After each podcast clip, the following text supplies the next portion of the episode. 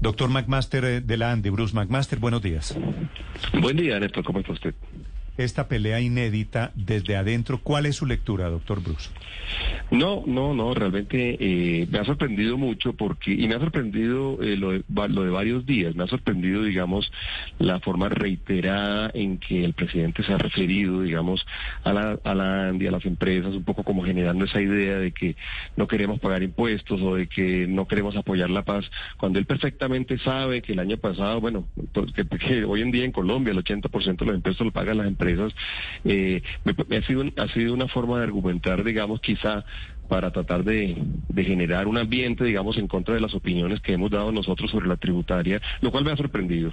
Luego, pues, por supuesto, y esto ha sido reiterado. Luego, por supuesto, lo de lo de esta mañana me, ha sorprendido aún más porque, pues, de alguna forma eh, noto como una gran molestia alrededor de que se emitan las opiniones o de que se hagan críticas, eh, lo cual, pues, no, no, no se compadece, digamos, con una democracia, no se compadece con una con una con un diálogo democrático, de manera que sí hemos estado muy sorprendidos el día de hoy, Néstor. Sí, doctor Bruce, este trino hoy del asesor económico del presidente de, de Juan Fernández es porque usted está tambaleando en la ANDI o porque lo quieren poner a tambalear en la ANDI? yo, no lo, sé y no es tan importante eso, Néstor, porque, porque lo que yo le diría que lo que es verdaderamente importante es que uno sí pueda tener una democracia en la cual el gobierno, pues siendo gobierno, entienda que hay momentos en los cuales va a recibir críticas, va a recibir críticas siempre respetuosas, siempre firmes, siempre claras, ojalá muy técnicas. Eso siempre debe poder suceder y el gobierno tiene que aprender a recibirlas y no puede ser que cuando recibe unas críticas suficientemente, digamos, eh, enfáticas, eh, siempre respetuosas, eh, eh, entonces quieran generar ese ambiente que me imagino que puede ser parte de la intención, pero yo sí le diría una cosa, Néstor. Yo realmente le propondría a Juan, que ustedes lo conocen bien, yo le propondría a Juan casi que se olvidara de ese trino, que yo me voy a olvidar de ese trino, y que haga una reflexión realmente alrededor de cuál es la actitud que va a tomar el gobierno frente a eventuales críticos. Ellos tienen que tomar esa decisión, porque si la actitud es tratar entonces de, de generar eh, una imagen de legitimación o de generar la idea de que esa persona no es un, como dice el trino, un interlocutor válido, eh, y entonces van, pues van a estar todos los cuatro años tratando de tumbar gente de los diferentes sitios y hoy en día son los sindicalistas y mañana son los, eh, los estudiantes y pasado mañana son los profesores, de manera que yo le diría que, que, piense un poquito si esa es la forma como lo va a hacer. Además es curioso que... Pero por eso, por eso le preguntaba, si hipotéticamente lo que buscan es un interlocutor diferente, ¿cambiaría la posición de la ANDI si usted no está en la ecuación? Pues es que no lo sé, yo no sé, eh, yo no sé qué están buscando realmente y no sé ni siquiera si eso realmente sea la opinión solamente de él o la opinión de todo un gobierno. Eh, eh, él en todo caso pues tiene un cargo y lo que le diría es que lo que estamos, lo que hemos venido haciendo pues ha sido realmente una no oposición sino ha sido una crítica muy sincera alrededor de unas preocupaciones gigantes que tenemos alrededor de algunas condiciones de la reforma tributaria que eventualmente pueden terminar afectando a los hogares colombianos el empleo, la inflación, porque va a haber inflación grande para los hogares derivada de la misma reforma, eh, y esa es la opinión nuestra y, la y tenemos la obligación de decirlo y de, y, de, y de expresárselo al país y al Congreso y al gobierno.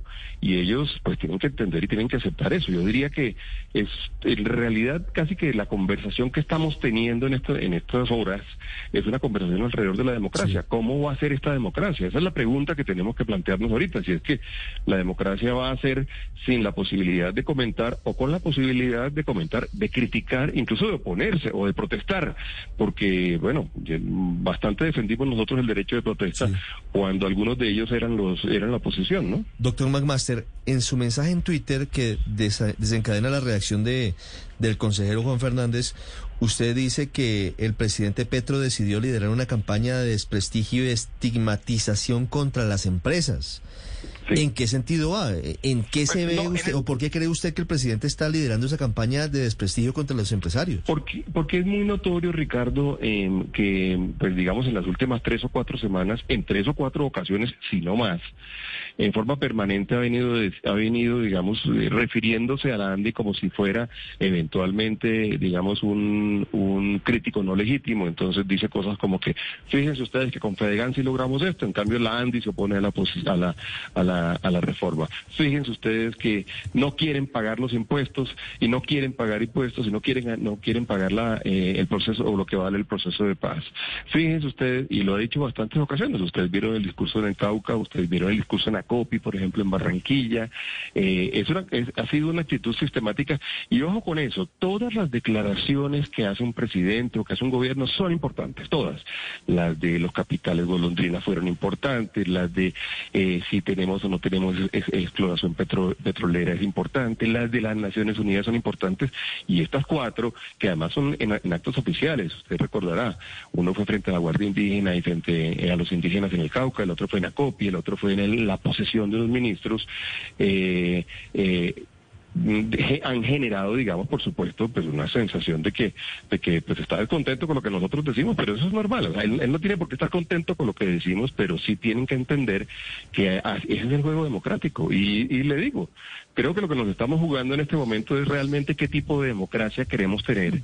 Y lo que nos estamos jugando en este momento es si vamos a poder o no vamos a poder hablar, porque si cada vez que, va- que nosotros hablemos resulta que eso le genera la molestia al gobierno y llegan al punto pues de sacar un trino como el que sacó el consejero presidencial, pues yo creo que tenemos un problema grave a la vista, ¿no? Sí, claro, pero ¿con quién habla usted en el gobierno en materia económica? Es decir, dado No, que tiene un no, con no. el ministro de Hacienda, con el asesor económico Juan Fernández, con el propio presidente, ¿con quién usted tiene en estos momentos confianza para hablar, para dialogar, doctor Bruce McMaster? ¿Quién en el no. gobierno es su interlocutor? Paola, hemos hablado con bastantes personas. Ayer hablé con el ministro de Hacienda, eh, eh, hablamos con el ministro de Comercio, estuve reunido la semana pasada con el director de Planeación Nacional, estuve reunido, o esperamos que, que, que venga la ministra de Agricultura hoy a la junta que tenemos en la ANDI. Hemos estado reunidos con todo el mundo, tengo reunión el lunes con la ministra de Salud. Es decir, hablamos con todo el mundo. Yo he querido hablar con el presidente también, eh, eso sí se lo debo decir. Yo he querido sentarme con él y decirle y transmitirle, si él está tan molesto además con las declaraciones nuestras, que entienda por qué las estamos haciendo y que entiendan qué es lo que hay detrás. Me parece que inclusive sería útil para él eh, poder oír eh, en qué consisten las preocupaciones, porque yo creo que las preocupaciones nuestras deberían ser las de él también. Él tiene la responsabilidad de tomar decisiones desde el punto de vista de, de gobierno, tomar decisiones que sean buenas para el país. Entonces yo sí quisiera, si fuera presidente, entender, bueno, ¿y esos señores por qué están diciendo lo que están diciendo? ¿Y por qué lo dicen tan reiteradamente? Eh, y con tanta angustia. Entonces, eh, eh, le diría yo que, que eso, eso es un ejercicio que vale la pena hacer. Yo con Juan Fernández no he hablado, lo, le escribí para que sepa, le escribí anteayer o hace eh, la- el fin de semana, y le dije, quiero, sentar, quiero sentarme a conversar con usted. Me dijo que esta semana iba a estar ocupado, que de pronto la semana entrante me da una cita.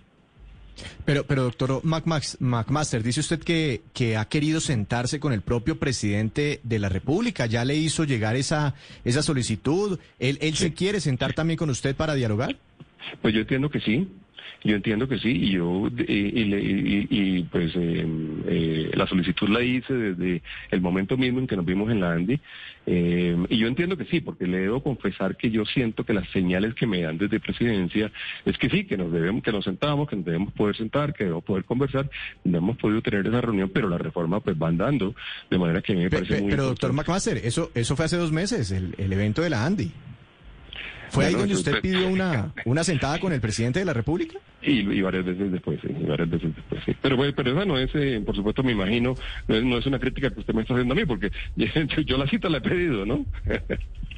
No, pero claro. Pero, doctor McMaster, más allá de esto, eh, empiezan a correr versiones frente a la posibilidad de que, de que haya algunos empresarios que sí están buscando el cambio de, de presidencia, de rumbo de la Andy, pero también de otros gremios. ¿A usted le ha llegado la misma versión de que, de que desde el gobierno están mandando mensajes para mejorar interlocución Mejor con dicho, algunos que lo, de, gremios? que lo de esta mañana no es casualidad.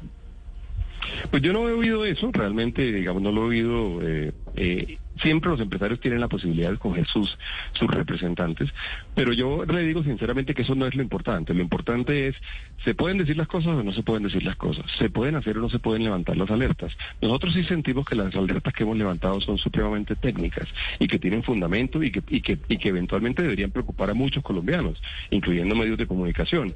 Entonces yo le diría que al final esté o yo no, o, esté yo o no esté yo, eso no es importante. Lo, es lo importante sí es que se pueda mantener la posibilidad de poder decir cosas. No creo que le corresponde al consejero ni tampoco al presidente pedir cambios en la representación de en la representación de los empresarios. Eso no creo que no creo que esa sea la forma de hacer las cosas, eh, pero eh, eh, le diría yo, el problema trasciende muchísimo, muchísimo si soy yo o no soy yo. El, el, problema realmente es cada vez que se va a decir algo o cuando se diga algo vamos a tener este tipo de reacciones. Esa es la pregunta que se tienen que hacer. Sí, le bueno. repito, el día de mañana a los sindicales, a los sindicatos le dicen lo mismo y el día de mañana a los eh, estudiantes le dicen lo mismo y el día de mañana le dicen lo mismo a cualquier otro gremio y es y, y esa va a ser la dinámica. Eso, es lo, eso es lo que problema- nos debe de acuerdo.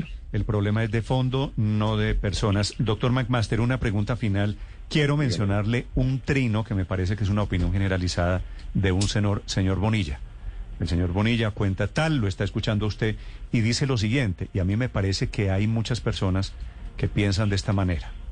No digo que sean acertadas. Dice, el hecho de que los empresarios chillen quiere decir que la reforma tributaria va por buen camino. ¿Usted qué piensa de esta idea, de este momento? Fíjese usted que nosotros, eh, me parece, a ver, le diría, se lo repartiría en dos, en dos, eh, en dos la respuesta, Néstor, le diría, eh, claro, nadie quisiera pagar más impuestos, eso es obvio, pero, pero los empresarios han tenido la capacidad históricamente de definir o de identificar cuándo es que desde el punto de vista de la sociedad hay que pagar más impuestos. Recuerde usted el titular de alguno de los periódicos el año pasado cuando le decíamos nosotros al país, no le cobre más impuestos a las personas, cóbrenlo a nosotros. Eso lo, lo debe tener usted presente, lo tengo pues por allí a la mano. Eh, eh, y eso y esa fue la actitud, y lo sabemos y lo, y, lo, y, lo, y lo reconocemos de esa forma y lo reconoce mucha gente de esa forma. Ahora, eh, eh, el problema no va a ser solamente ese. Eh, usted sabe esto. Por ejemplo, en impuestos a las personas, solamente a las, a las personas quizás las más vulnerables, eh, en bebidas y alimentos, eh, en los próximos años en esa tributaria se van a pagar 14 billones de pesos. 14 billones de pesos que van a pagar los hogares. Eh, en razón a lo que está dicho en la tributaria, Ecopetrol ha perdido 20 mil millones de dólares en valor. Eh, y es probablemente la única petrolera importante del mundo que ha perdido valor cuando todas las otras ganan en valor y además muy raro, digamos muy llamativo, es justamente un momento en el cual Ecopetrol le está yendo bien, este año va a tener más resultados, mejores resultados probablemente de su historia. Eh, al mismo tiempo, uno está de alguna forma generando un riesgo importante para los ingresos del Estado eh, que lo sabemos, porque los ingresos del Estado provienen en una muy, muy buena parte del, de- de- del sector petrolero y el minero, y eso se está reflejando en la tasa de cambio. Tenemos la tasa de cambio que tenemos, eh, y esa tasa de cambio está generando, digamos, de alguna forma unas alertas que tenemos que leer. Eh, la inversión está en este momento viéndose amenazada. Entonces no se trata de hacer eso porque eso es justamente lo que ha tratado de hacer el discurso que está en contra de, de- de- a favor de la tributaria y en contra de nuestra opinión. Entonces cuando uno cae en eso y el presidente pues de alguna forma en sus comentarios eh, ha inducido a ello, eh, eh, pues claro, este, va- puede terminar generando una, una opinión errónea. Por eso que yo digo, no vale la pena estigmatizar a ningún grupo de la sociedad, a ningún grupo de la sociedad. No vale la pena señalar injustamente por razones que no son a ningún grupo, grupo de la sociedad. Todos quisiéramos que a los empresarios les fuera bien, todos quisiéramos que a, a las empresas les fuera bien y todos quisiéramos que en razón de eso hubiera más desarrollo en Colombia y más empleo en Colombia. De manera que, eh, eh, sí, en, en- las redes se dicen muchas cosas, sí. Bruce McMaster, presidente de la ANDI, hablando sobre esta fractura. Si me permite, creo que fractura es una manera de ilustrar lo que está pasando en la relación entre gobierno y gremios a propósito de la reforma tributaria. Gracias por estos minutos, doctor McMaster. No, Néstor, gracias a usted y a Ricardo y a todos.